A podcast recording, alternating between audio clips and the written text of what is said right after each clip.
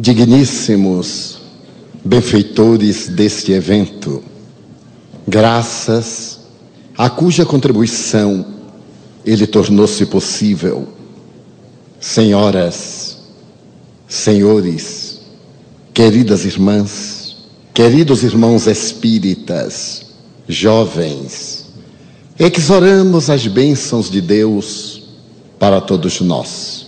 O século XX que nos enriqueceu de tecnologia e de ciência, ampliando os horizontes do infinito e penetrando nas micropartículas, deixou-nos um legado individualista dos mais tormentosos, graças a cuja presença ainda experimentamos a angústia, o deslocamento emocional, o transtorno de conduta afetiva, as fugas psicológicas, as incertezas.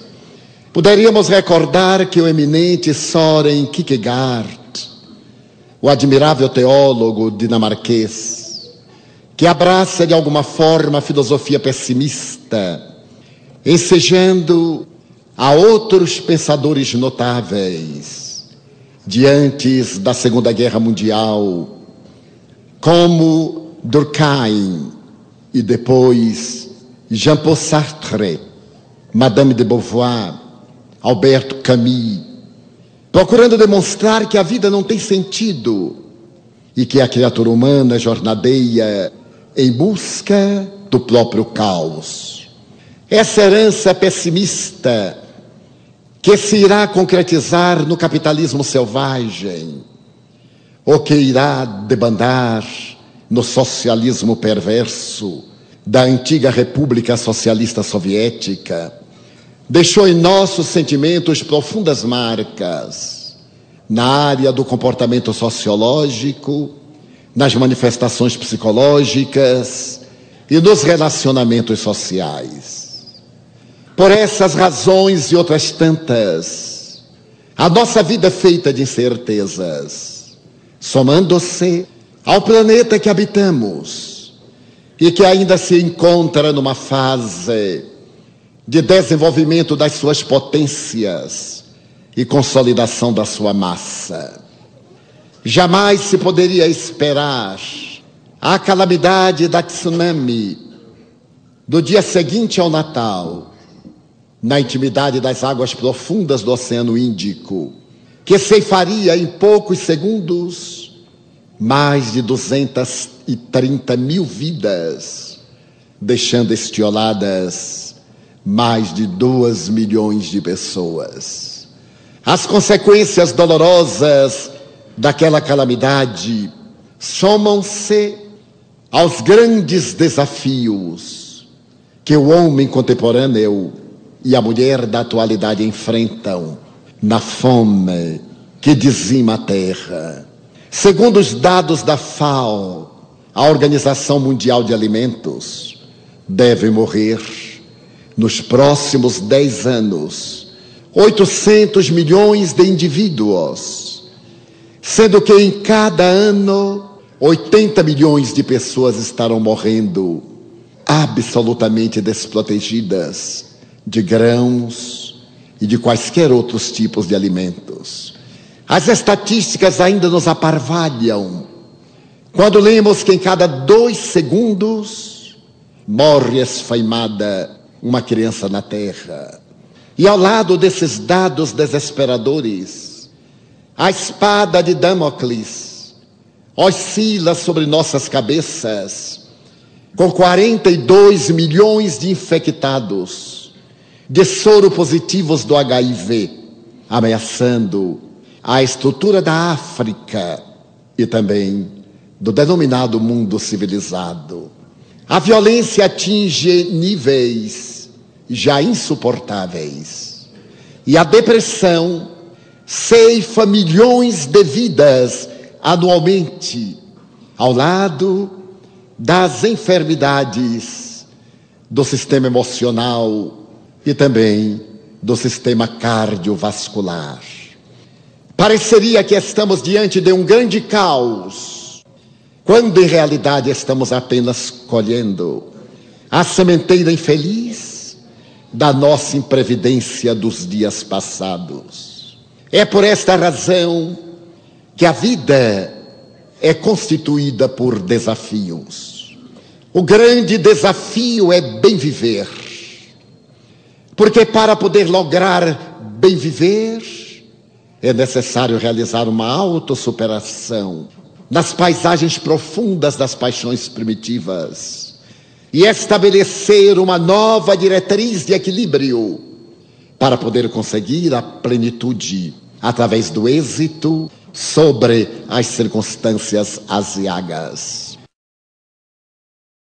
Na vida de todos nós, sem exceção, ocorrem esses fenômenos. Os desafios, os choques, as grandes surpresas. Foi o que aconteceu na vida de um homem notável, que representava o Reino Unido no continente norte-americano. Sacerdote, ele havia abraçado a doutrina de Jesus que o fascinava e dedicava-se-lhe na cidade de São Francisco, na Califórnia, com abnegação, com devotamento. Desejo referir-me ao bispo James Pike, dignitário da Igreja Anglicana da Inglaterra, portanto, príncipe eclesiástico.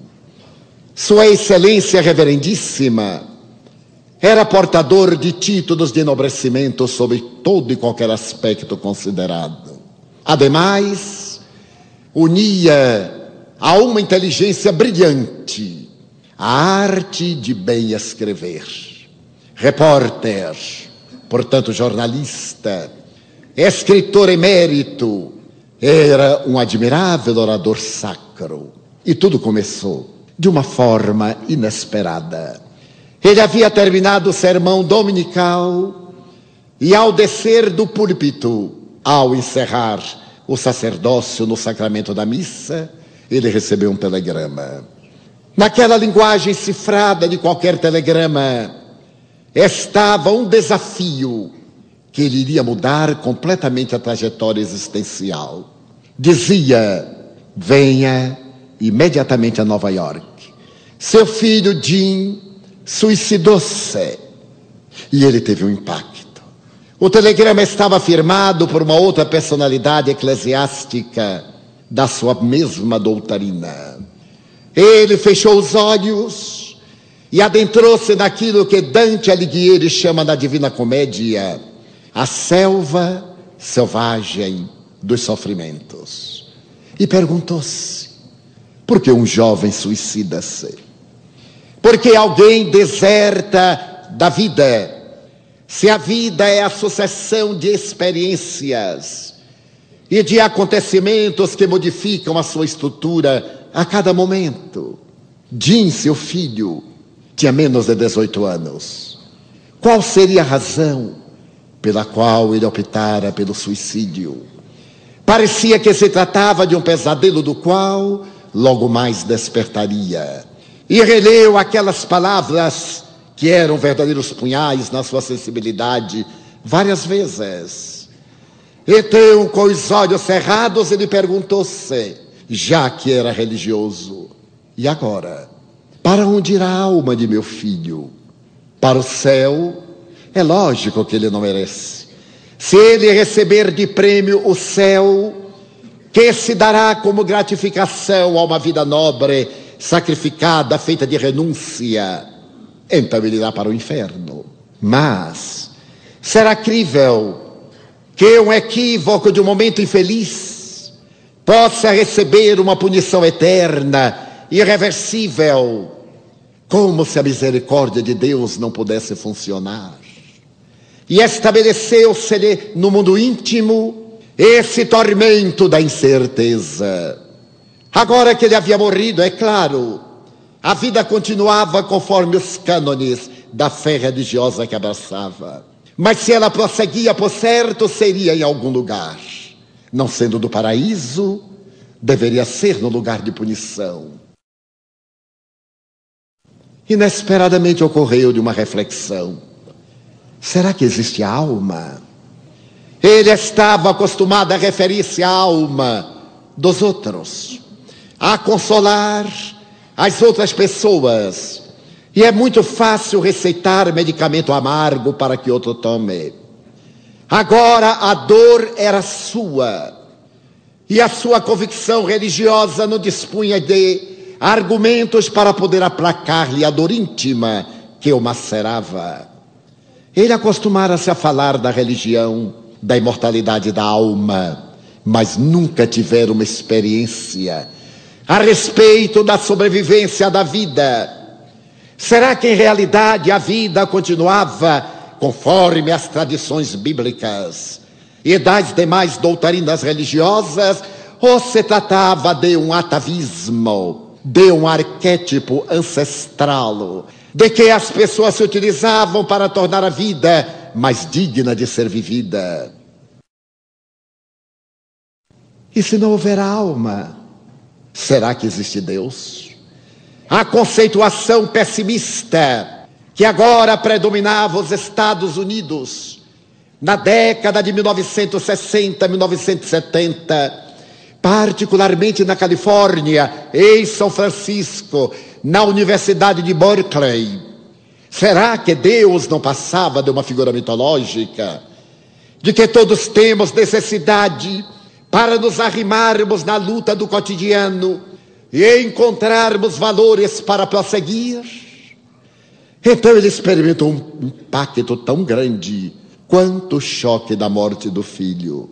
Foi nesse estado de alma que ele retornou à casa e horas depois viajava na direção do fuso horário a Nova York. E ali chegando, diretamente foi visitar o filho no doloroso velório. Ele estava sendo velado em câmara ardente com a presença de alguns que faziam parte da sua grei. E então o bispo James Pike olhou jovem de menos de 18 anos, todo esperança, uma vida inteira que seria desdobrar a benefício da sua própria realização, fora encerrada de maneira cruel pelo suicídio covarde. Com a alma trespassada de dor, sua Excelência Reverendíssima pergunta, quase num grito dilacerado, por quê? Por quê? Qual a razão de que dispõe um jovem para fugir da vida? Se a noite hoje é tenebrosa, podemos contar com a madrugada de amanhã. E se há um grande desafio agora, poderemos contorná-lo e ultrapassá-lo mais tarde. São os desafios que nos impulsionam para adiante. São eles que desenvolvem a nossa capacidade intelecto-moral, que dão fibra, rigidez ao nosso caráter. Por que você se matou, meu filho? Então ele lembrou-se que mais ou menos dois anos e meio antes, quando Jim contava 15 anos aproximadamente, ele foi realizar um fim de semana num camping de escotismo. E no domingo pela manhã, ele recebeu um telefonema do responsável pelo camping. Venha imediatamente, porque seu filho está drogado. Aos 15 anos, Jim não poderia estar drogado. Ele não teria qualquer razão para a fuga nesse terrível corredor que não tem saída. Pegou o automóvel e, ainda antes que a alva trouxesse a mancha da claridade sobre a noite, ele viajou 100 quilômetros. Quando chegou ao local, o filho estava um tanto ebetado, porém houvera passado a crise de agressividade. Ele colocou o rapaz ao seu lado, fez a viagem de volta. Estava amargurado, ele amava tanto aquele filho. Como ele podia ser tão ingrato? E Desguelha olhou e perguntou abruptamente: Por quê? Por que você está usando droga, Jim? Por quê?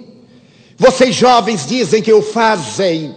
Por que não mantém diálogo com os pais? Eu e sua mãe mantemos um grande diálogo com você.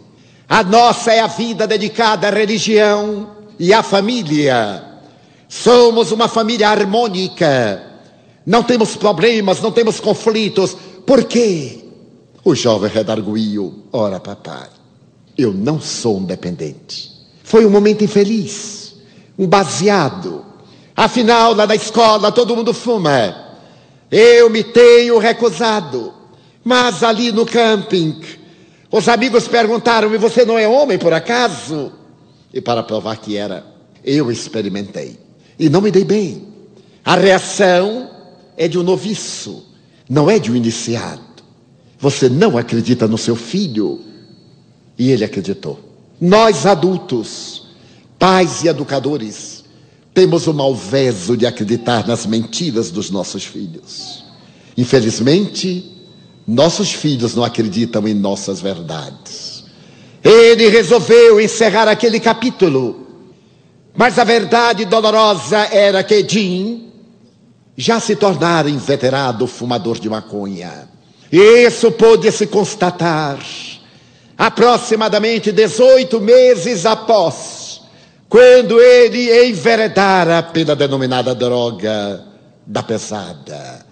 Estava utilizando-se de substâncias químicas devastadoras para o corpo, daquelas que deixam lesões cerebrais irreversíveis.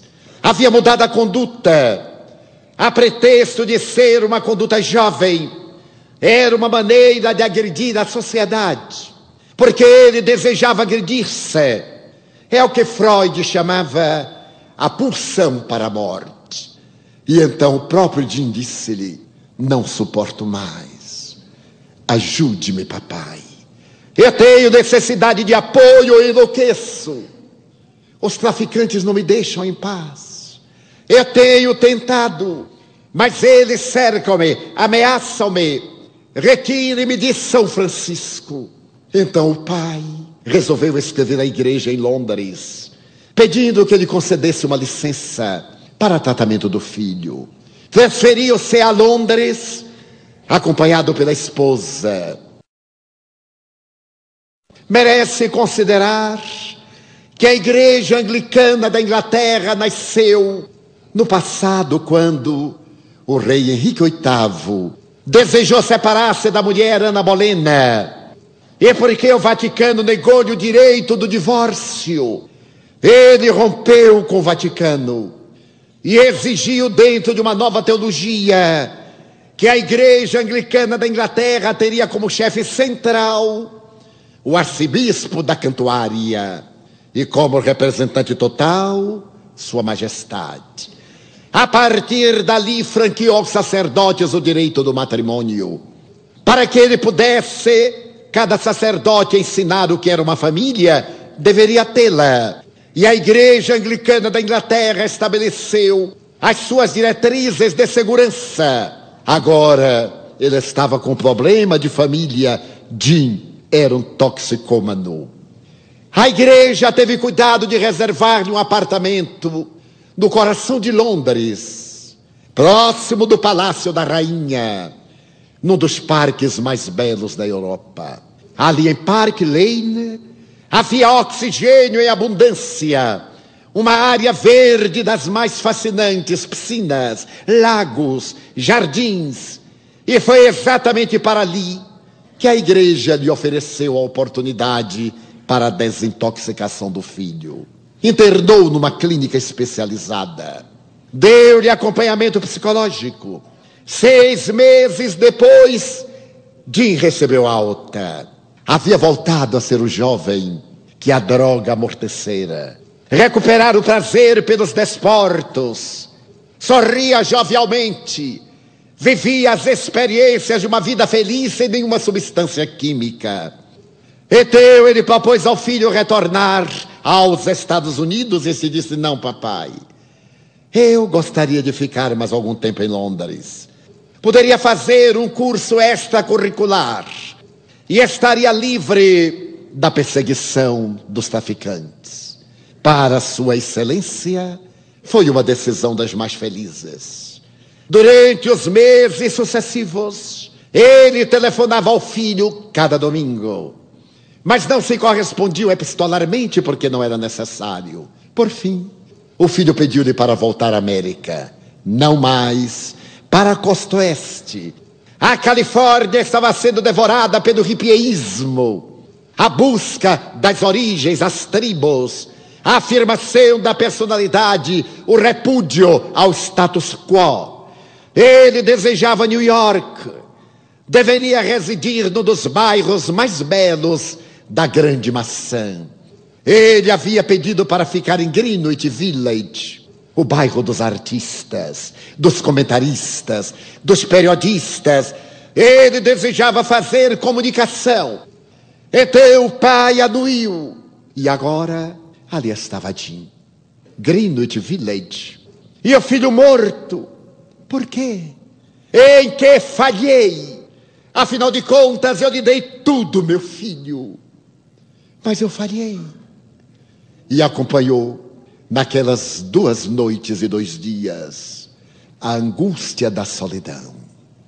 Depois de cremado, ele recebeu o filho agora numa ânfora de cristal, as suas cinzas, e perdeu a paz. Retornou a São Francisco, mas recusou-se a continuar oficiando o ministério religioso. Era um homem honesto. Ele não acreditava agora em Deus, ou pelo menos tinha grandes conflitos de fé. Pediu à igreja que ele concedesse um novo período de licença para meditar. Gostaria de voltar a Londres, de consultar os alfarrábios da religião, de dialogar com as autoridades eclesiásticas, de fortalecer a fé. Não tinha condição de ser um bom pastor. Naturalmente, os seus superiores hierárquicos concordaram. E ele voltou a Londres, acompanhado pela esposa, por um jovem sacerdote para o culto religioso e por uma secretária, a senhora Bergard, uma senhora divorciada de aproximadamente 40 anos. Por uma dessas coincidências, entre aspas, ele foi habitar o mesmo apartamento em que estivera um ano e pouco no passado. E a dor que ele tomou conta da alma ainda foi maior, porque ele parecia encontrar ali os registros da presença do filho. Lembrava-se da música dos Beatles, de Elvis Presley.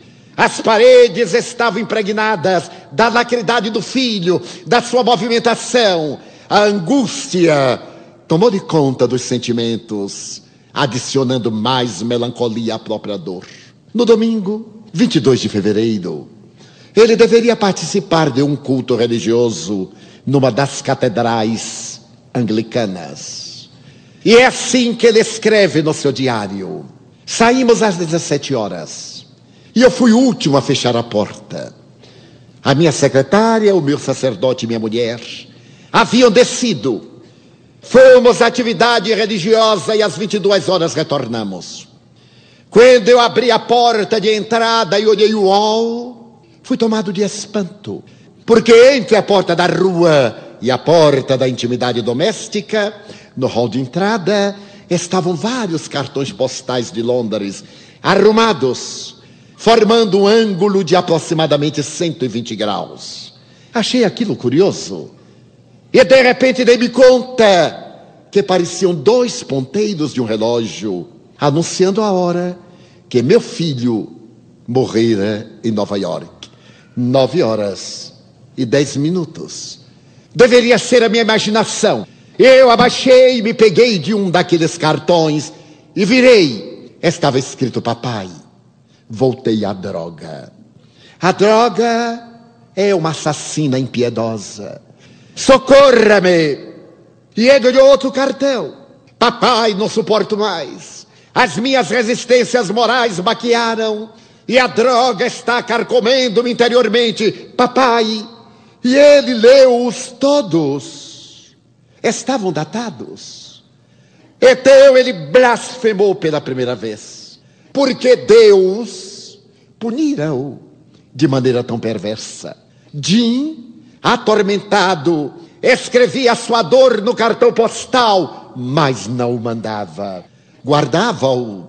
Se ele soubesse que a tragédia estava novamente no palco da vida do filho, ele teria abandonado tudo para vir socorrê-lo.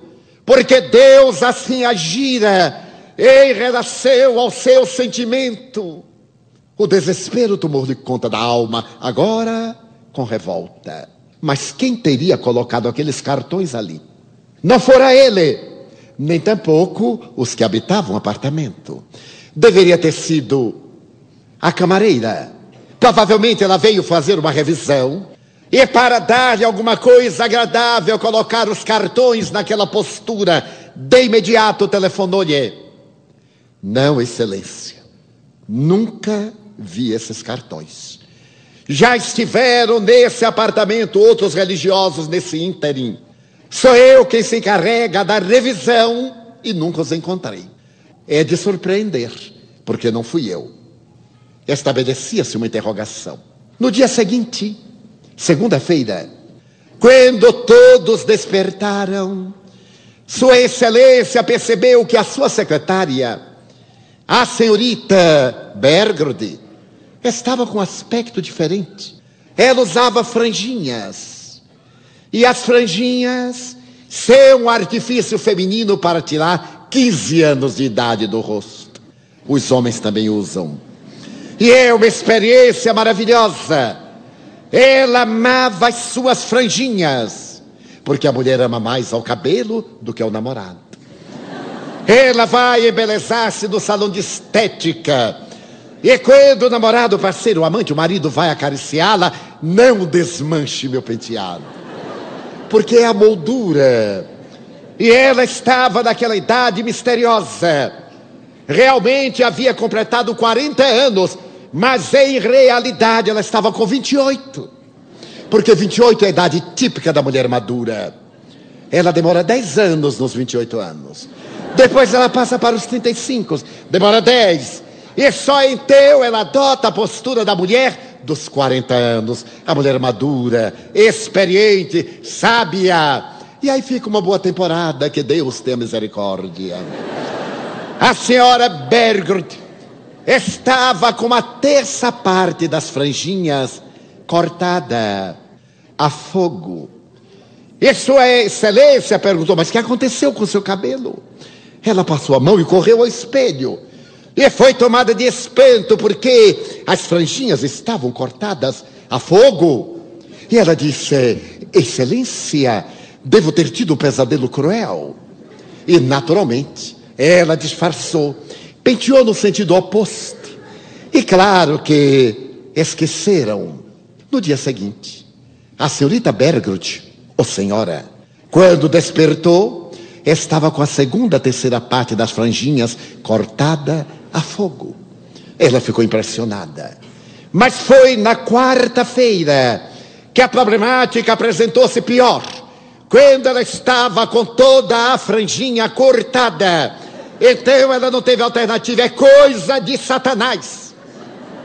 Porque nós somos muito peculiares. Toda vez que nos acontece algo inabitual, é o diabo. Aliás, ele está na moda. Nunca é Deus, é sempre o diabo. Eu observo em determinados canais de televisão que o diabo é muito mais homenageado do que Deus. Tudo foi Satanás, tudo foi o demônio.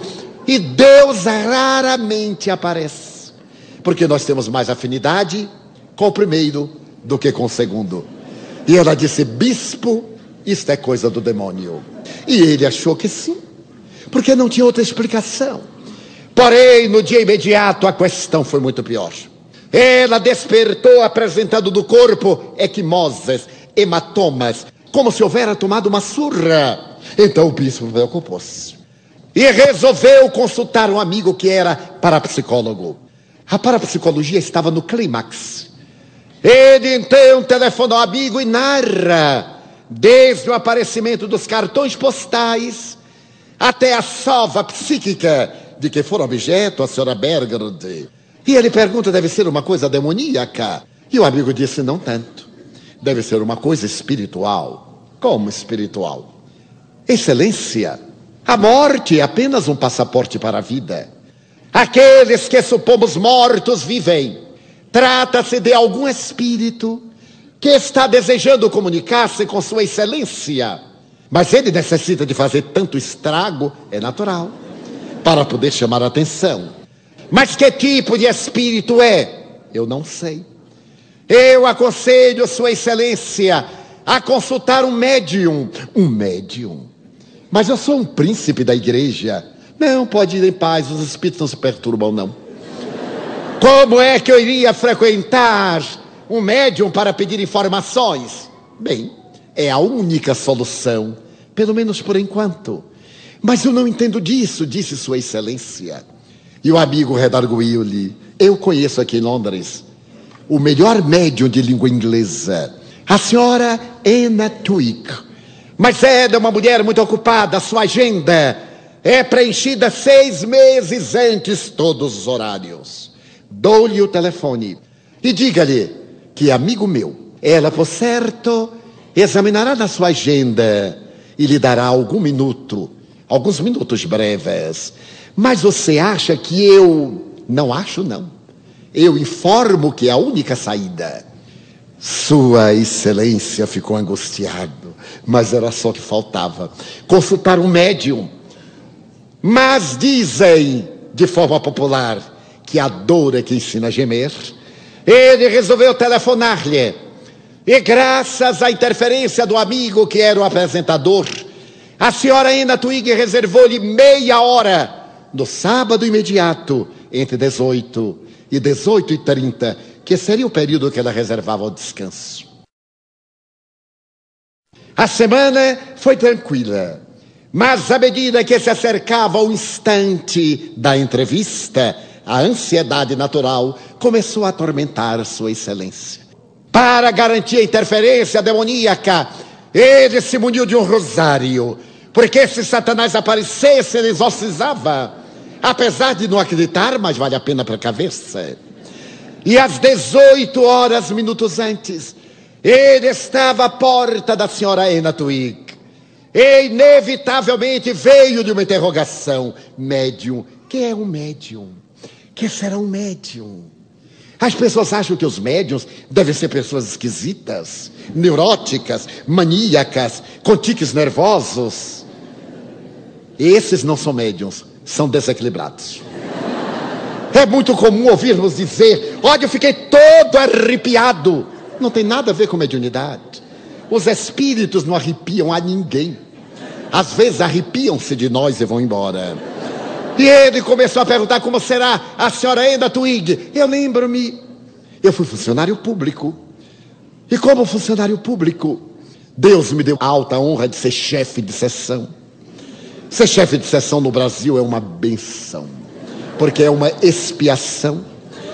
E eu administrava mais ou menos bem os meus colegas, e era o único espírita em um edifício de 12 pisos.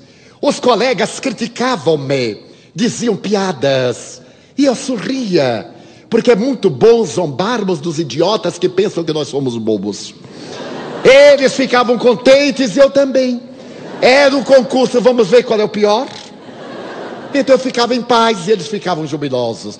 Mas toda vez que tinha um problema, Divaldo, e recorriam, porque me respeitavam.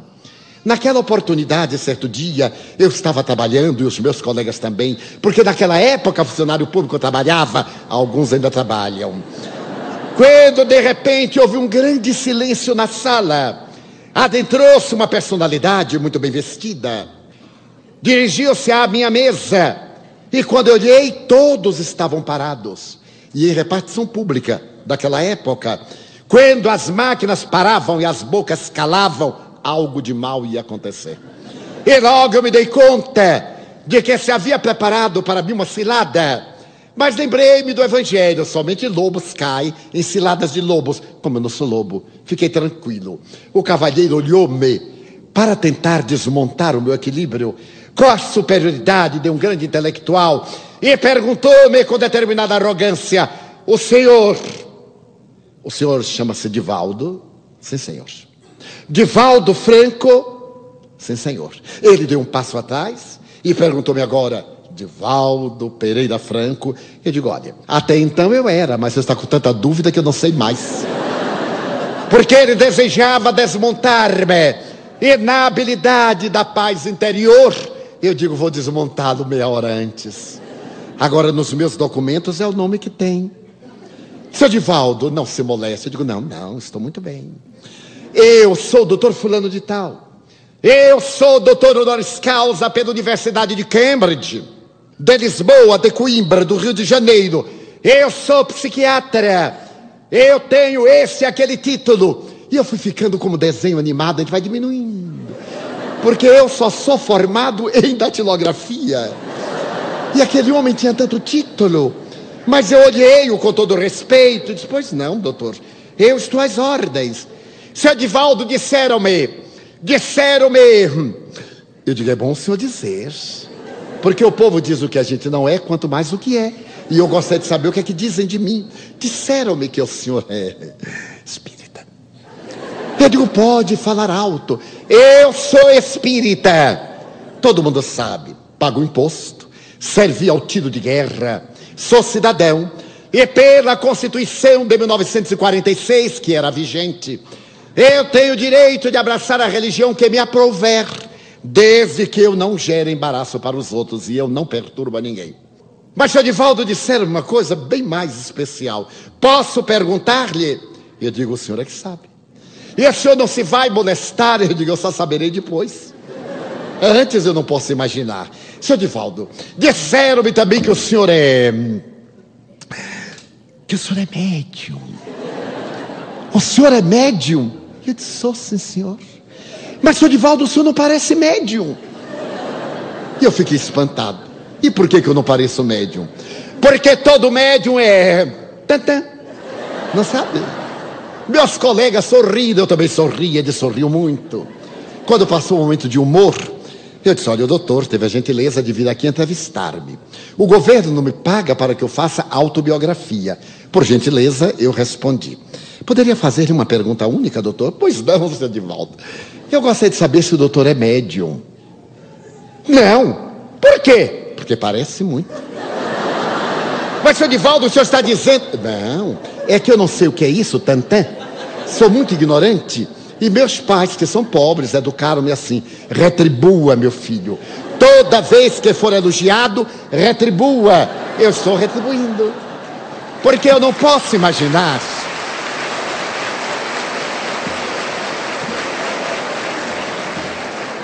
Que um psiquiatra saia do seu consultório para vir perturbar um cidadão que trabalha para manter a dignidade.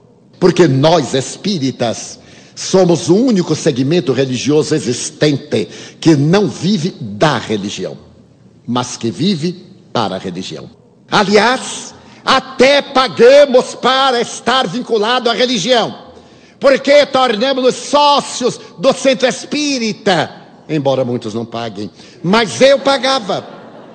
Daí eu não posso admitir que o senhor tenha vindo aqui para ridicularizar-me, porque seria uma manifestação psicopata. E agora o senhor me dá licença para trabalhar. Ele saiu, os colegas voltaram à máquina, mas ele não havia tido qualquer equívoco. Era o conceito que se tinha naqueles anos 50, naqueles anos 60. E muitas pessoas diziam: Divaldo, eu posso ficar ao seu lado para lhe observar? Eu digo: pode. E ficavam me observando. Então eu tinha que ficar. Não podia ficar muito duro, porque parecia que era autista. Não podia rir muito para não parecer descompensado. Então eu ria um pedaço, parava no outro, para ser mais ou menos normal. E as pessoas dizem assim: é, eu não vi nada demais. Eu digo: não é para ver, está dentro. A mediunidade está dentro. Embora eu tenha encontrado em nossos arraiais aqueles super médiums que andam pelas ruas. Olha, você é médium, hein? Você tem que trabalhar. Você é médium, tem que fazer a caridade. Senão você vai ver. Você tomou aquela queda? Obsessor. Você é médium. Eu fico admirado como é que eles sabem. Porque a mediunidade não tem nenhum sinal exterior. Pessoas perguntam, mas seu Divaldo, eu sou médium. Eu digo, não sei. Mas o senhor não sabe? Não. E quem é que sabe? Eu digo, você. Não, porque disseram que eu sou. E você sente alguma coisa? Não. Eu digo, então não é. Ah, mas eu sinto. Então é. Muito bem. Sua Excelência começou a pensar como será o médium. Às 18 horas ele tocou a campainha e a porta abriu-se. Tratava-se de uma senhora de um pouco mais de 50 anos, bonita, como todo médium, gordinha, como todo médium. porque esse negócio de médium magro, desvitalizado, parece que já perdeu energia. O médio é bom gordinho, tem o que dar. Agora, aqueles caquéticos ainda estão em desenvolvimento, porque depois que desenvolvem, é que eles ficam gordinhos. Ele então perguntou, mas a senhora é a médium? Sim, senhor. E o senhor é o bispo? Sim, senhora. Entre, excelência. Ele entrou e ficou olhando, ela era normal. Ela convidou para ir sentar-se. Ele ficou algo surpreso, ainda mais quando ela disse: Passemos à sala das sessões. E disse: Agora. Entrou na sala das sessões. Nova decepção, porque o Espiritismo é a doutrina que não tem símbolos externos. É a doutrina da comunhão da criatura com o Criador. Ele olhou a sala, era uma sala convencional, com umas pinturas inglesas horrorosas presas à parede, uma chaise longue, algumas cadeiras. Ele sentou-se e perguntou: aqui é a sala das sessões? Ela disse sim, aonde eu recebo alguns clientes. Sua Excelência sabe orar? Senhora, eu sou bispo, sim. E sabe orar? Porque a maioria sabe rezar, dizer palavras. Orar é comungar com Deus, é um pouco diferente. Ele era um homem honesto, disse sim, senhora. Então, oremos. Mas é necessário? Sim. Nós vamos apresentar-nos à divindade, despir-nos do ego para falarmos com o Pai Criador. E a prece é o instrumento de nossa comunicação. Ele cerrou os olhos e, pela primeira vez, depois da tragédia de Jim, ele mergulhou no abismo de si mesmo. O silêncio era total. E subitamente uma voz angustiada: Papai, papai, sou eu, papai, Jim. Ele abriu os olhos. O suave rosto da senhora Anna Twig estava algo transtornado, os olhos fora das órbitas, a garganta túrgida, os lábios afinaram, estavam lívidos, as mãos levemente trêmulas. Papai, sou eu, Jim. Eu não me matei, papai. Eu não sou suicida. Isto é, eu sou suicida indireto, mas eu não queria morrer, papai. Perdoe-me. Você perguntava por que, Jim? Por que você usa drogas?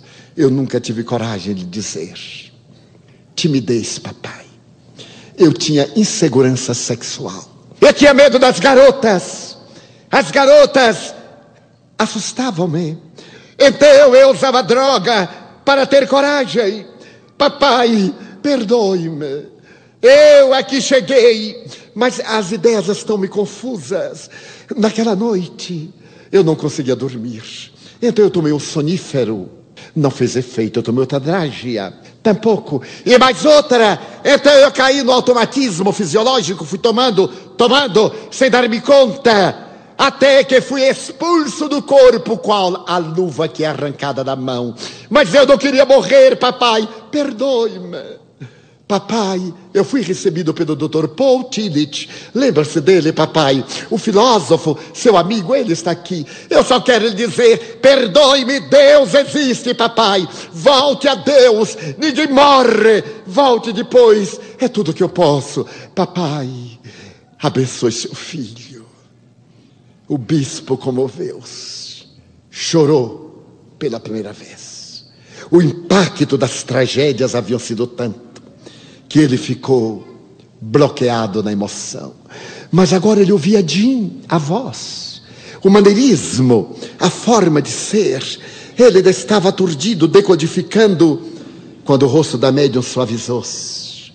E uma voz como a flauta lhe disse: James, sou eu, Tillich, teu amigo.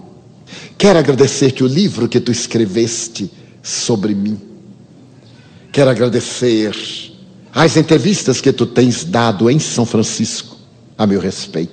Lembra-te do teu primo Fred, da Escócia, que brincava de amarelinha contigo. Ele está aqui. E então o bispo voltou ao passado.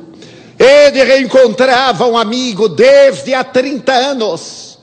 Estava dialogando com alguém que era realmente seu amigo. Quantos detalhes Quantas palavras verdadeiras, sem nenhuma entrevista anterior, sem haver fornecido qualquer dado.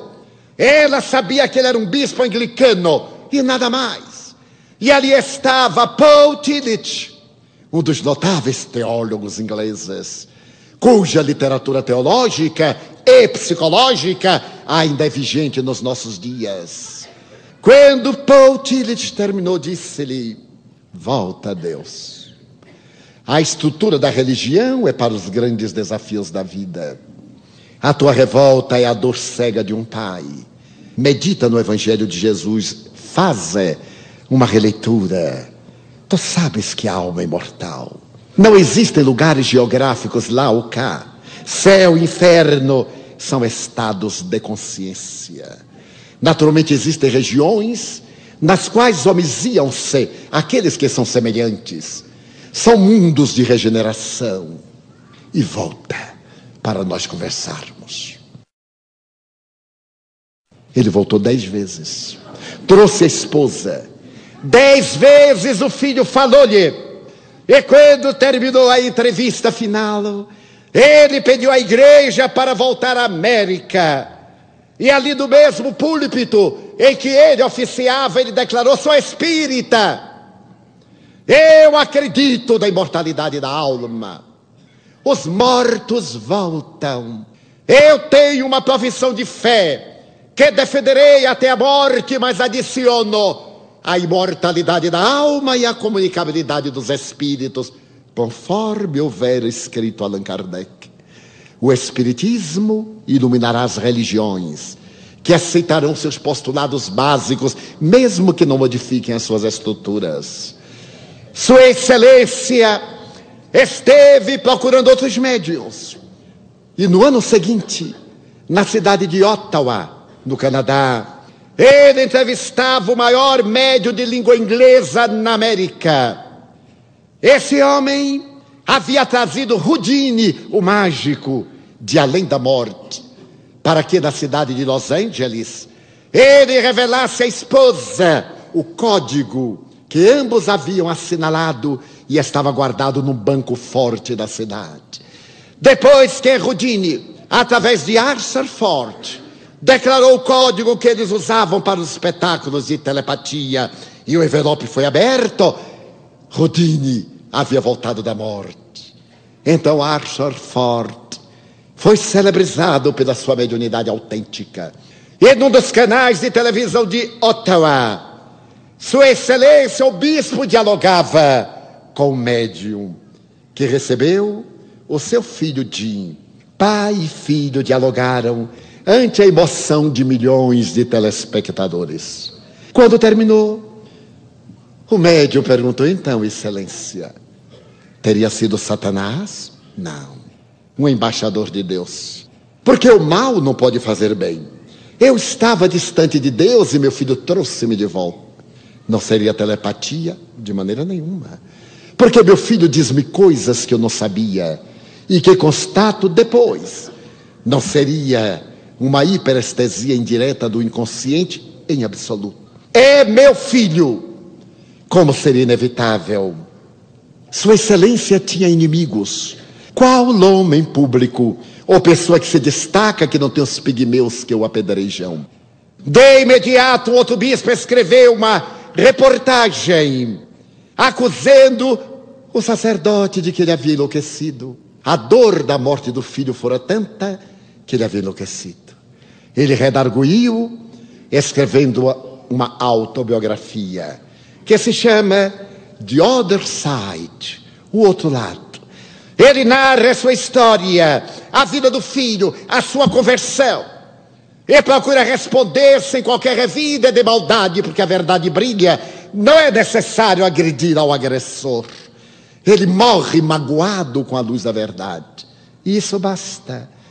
Então, naquela oportunidade, a autobiografia de James Pike foi traduzida a mais de 30 idiomas.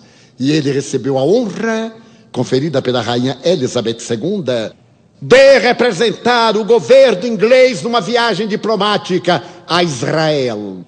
Na sua condição agora de diplomata durante cinco dias, ele percorreu os recintos onde tradicionalmente afirma-se que Jesus viveu. No sexto dia, sem as imunidades diplomáticas, ele pediu um jipe porque desejava conhecer o deserto de Negev e não retornou. A frota aérea de Israel vasculhou o deserto. É a segunda frota aérea mais notável do planeta.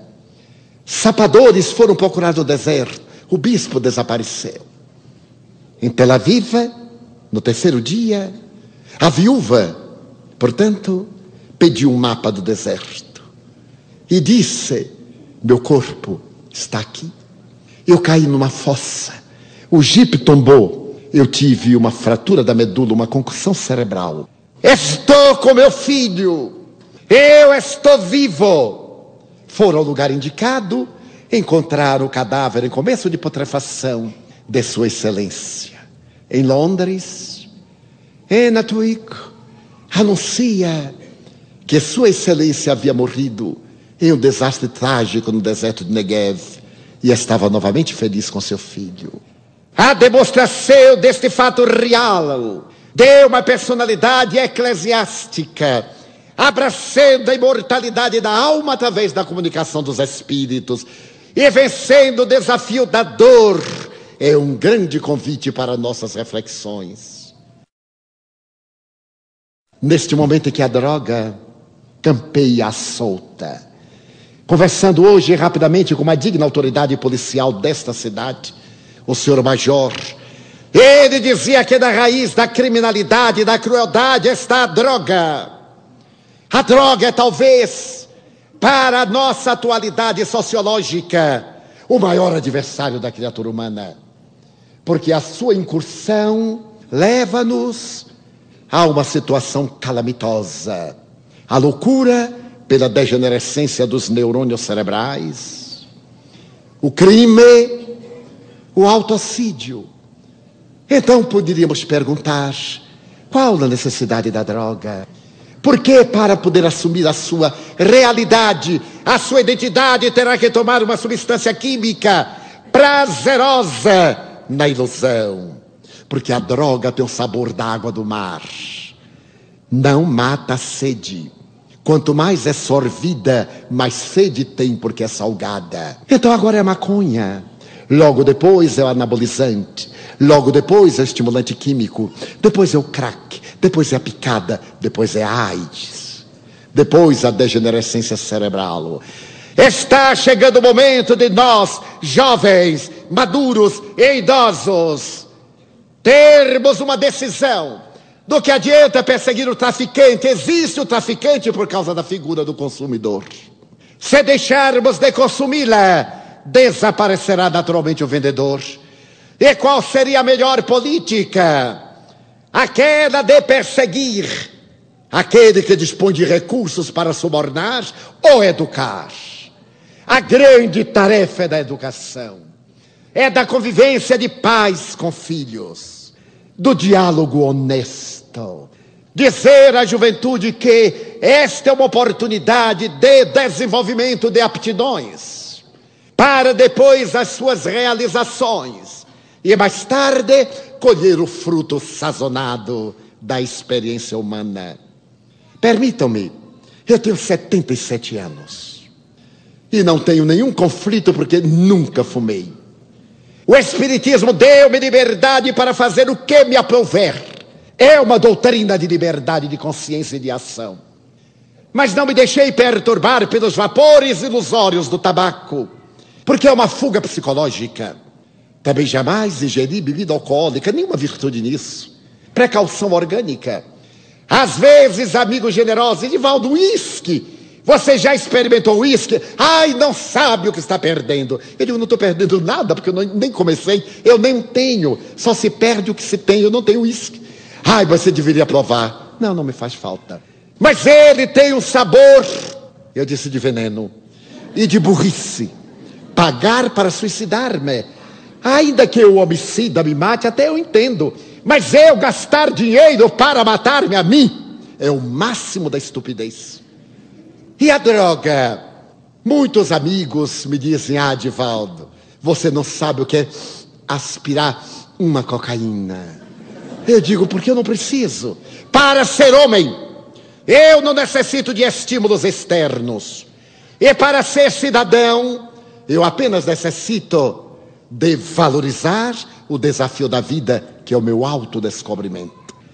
É necessário ter coragem de assumir as nossas deficiências, os nossos valores positivos. É necessário ter a coragem de dizer: Eu sou fraco. Não há muito um amigo me dizia com certa ironia: Detesto os espíritas. E é meu amigo. Eu disse: Ah, mas que coisa, não? A todos os espíritas. Eu digo, mas deve ter uma razão. Tem. Porque vocês espíritas sabem tudo. Eu disse, é verdade. Quando não sabem, inventam. Porque sempre temos resposta para tudo. Choveu antes. Ah, porque os mentores estão limpando a atmosfera. Não foi, não. Foi o vento que trouxe a chuva. Deixa os mentores em paz. Ah, porque tal coisa. Então eu ouço explicações terríveis que não tem nenhum fundamento doutrinário. Olha, cuidado, médio não toma chocolate. E eu perguntei, mas aonde leram isto? E a pessoa disse, ah, não pode tomar chocolate. E eu digo, meu Deus, tome o chocolate que quiser, porque o chocolate vai para o estômago e a mediunidade está na cabeça. Não tem nada a ver com isso. Ah, mas é um estimulante. Eu digo, meu filho, tome os chocolates que Deus lhe permitir. E não fique esse médium caquético como as beatas antigas pálidas, para dar a impressão que são puras. Seja normal, seja uma pessoa alegre e jovial. Tome o chocolate que quiser. O doutor Jorge Andréia, um notável neuropsiquiatra, baiano, é claro, que mora no Rio de Janeiro, disse-me que depois de um almoço na casa de uma família, ele pediu um cafezinho. E então a senhora perguntou, mas doutor Andréia, o senhor toma café? Ele disse, não, mas o senhor não é espírita. E ele me disse, mas Divaldo, a louco de todo padrão. Eu disse, senhora, eu sou espírita. E por que que toma café? Minha senhora, eu tomo café para desenvolver a mediunidade.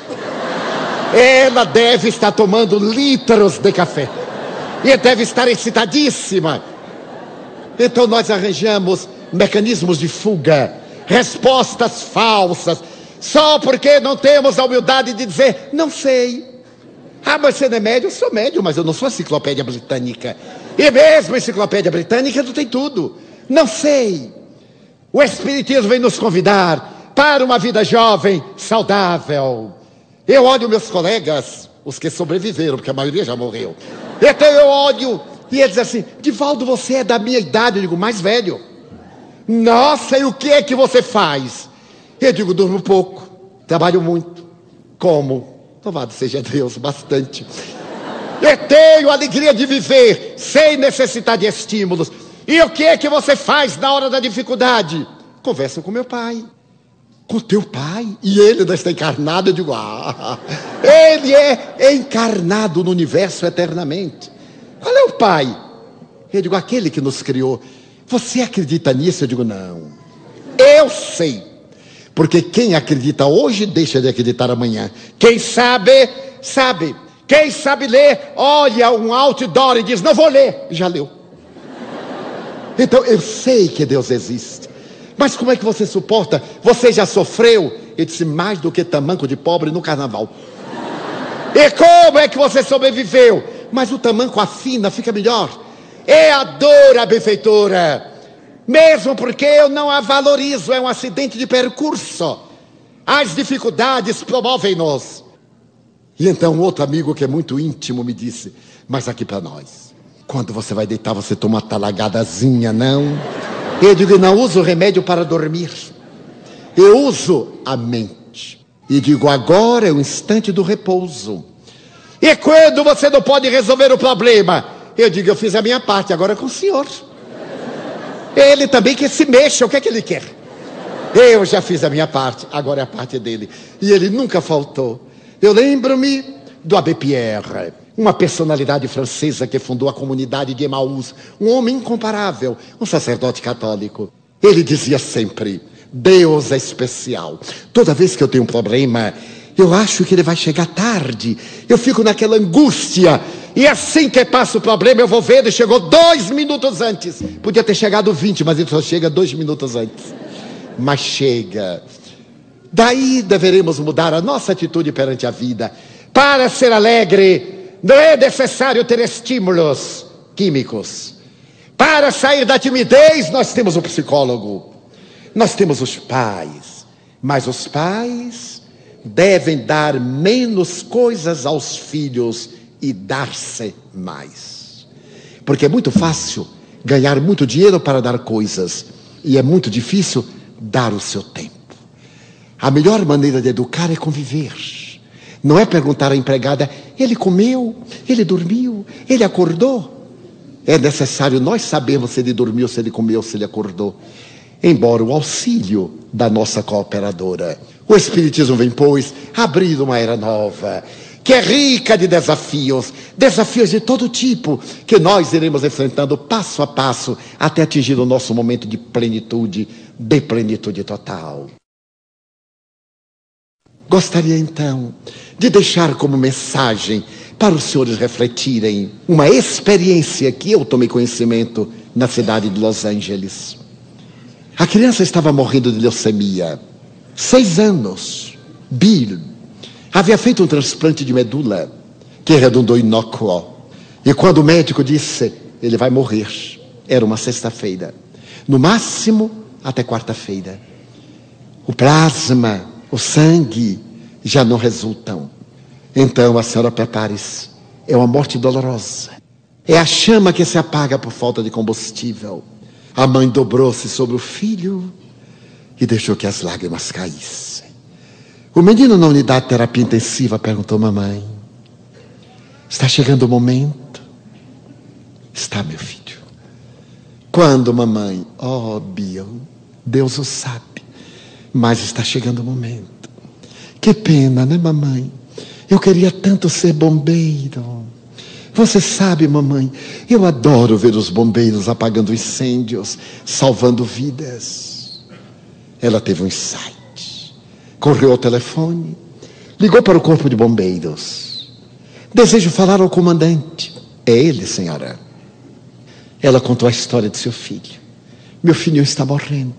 O senhor poderia mandar um bombeiro uniformizado à unidade de terapia intensiva para ele vê-lo e morrer em paz? Posso fazer muito mais, senhora. Que pode fazer? Nós teremos uma turma nova de bombeiros na próxima quarta-feira. Se ele viver até lá, eu farei um bombeiro. Dê-me as medidas dele. Nós confeccionamos o uniforme aqui, os sapatos, uniforme, também o chapéu. Por favor. Mas, por favor, pelo menos se ele não viver até lá, ele será enterrado como um bombeiro. Ela deu os dados. Correu para o filho e disse: Bilo, você vai ser bombeiro, meu filho. Não morra até quarta-feira, pelo menos, ele teve uma descarga de adrenalina, corou, mamãe, e viveu até quarta-feira. Então o médico preparou uma ambulância especial, levou Bill no colo, com transfusões, correu com a mãe dele ao corpo de bombeiros e uma, uma enfermeira universitária. Vestiram-no, levaram para que ele ficasse sentado ao lado dos colegas, o cinto vermelho, a machadeta. Na hora em que o hino nacional americano era cantado e se levantava a bandeira, o comandante perguntou-lhe: Soldado, não vai hastear a bandeira? Ele segurou o cordão. Quando estava terminando a solenidade, chegou o sinal de um incêndio, o alarme. Então o comandante perguntou: Bombeiro, um incêndio, vamos apagá-lo? Ele olhou para o médico, vamos apagá-lo. Com a ambulância, os carros, as sirenes abertas, e Bill pôde ver o incêndio. O chefe de bombeiros trouxe uma daquelas imensas escadas magiros. Ele olhou, olhou a mangueira, bombeiro, ajude-nos a apagar o incêndio. Ele tocou a mangueira. A água devorou as labaredas. Voltaram ao corpo de bombeiros. Ele bateu continência e foi para o hospital. Viveu mais cinco dias. Agora ele estava morrendo. Então a mãe telefonou outra vez. Quero falar ao comandante. É ele, senhora. Eu sou a mãe do bombeiro Bill. Ele está morrendo. O senhor poderia mandar um colega uniformizado? Posso, senhora. Posso fazer muito mais. Que pode fazer muito mais. Avise no hospital que nós vamos chegar com vários carros com as sirenes abertas. Não é para apagar nenhum incêndio, é para homenagear o nosso colega. Em que piso ele está? No terceiro piso da UTI, no quarto X. Ela correu, avisou a todo o serviço social do hospital, para que ninguém se assustasse. Correu para o lado do filho que morria. Subitamente, as sirenes abertas dos carros de bombeiro, a escada Magiros que bate do peitoril da janela, o comandante que entra com onze soldados uniformizados, acercam-se do leito de Bilo. Ele, olha, ele sorri. O comandante bate-lhe uma continência. Pronto, bombeiro. Pode viajar. E quando lá chegar, diga a ele que nós continuaremos na terra cumprindo o nosso dever em nome do seu filho. Bio sorriu, olhou para a mãe e o corneteiro, como no campo de batalha, tocou silêncio. Bio entrava na imortalidade. De maneira triunfal, havia superado o seu desafio. A sua mãe havia superado o desafio do sofrimento.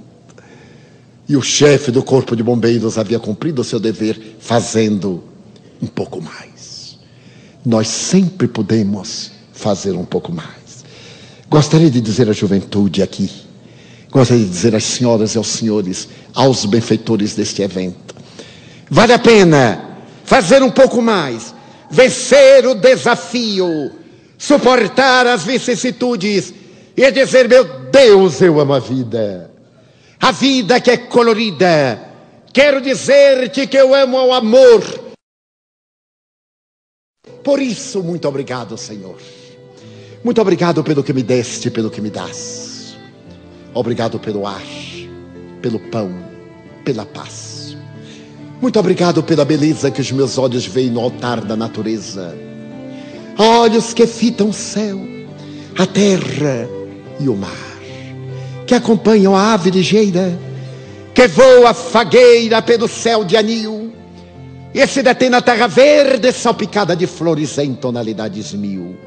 Muito obrigado, Senhor, porque eu posso ver meu amor, mas diante da minha visão, eu detecto os cegos que se debatem na multidão, que choram na solidão, que sofrem na escuridão. Por eles eu oro e a Ti eu imploro com miseração, porque eu sei que depois desta lida, na outra vida, eles também enxergarão.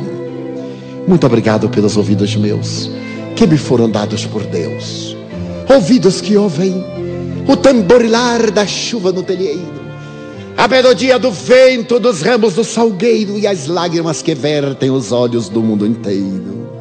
Ouvidos que ouvem a música do povo que desce do morro na praça a cantar, a melodia dos imortais. A gente ouve uma vez e não esquece nunca mais. Pela minha faculdade de ouvir, pelos surdos eu te quero pedir porque eu sei que depois desta prova na vida nova, eles escutarão. Muito obrigado pela minha voz e pela sua voz, pela voz que ama, que ensina, que alfabetiza, que ilumina, que trauteia uma canção e que o teu nome profere com sentido emoção.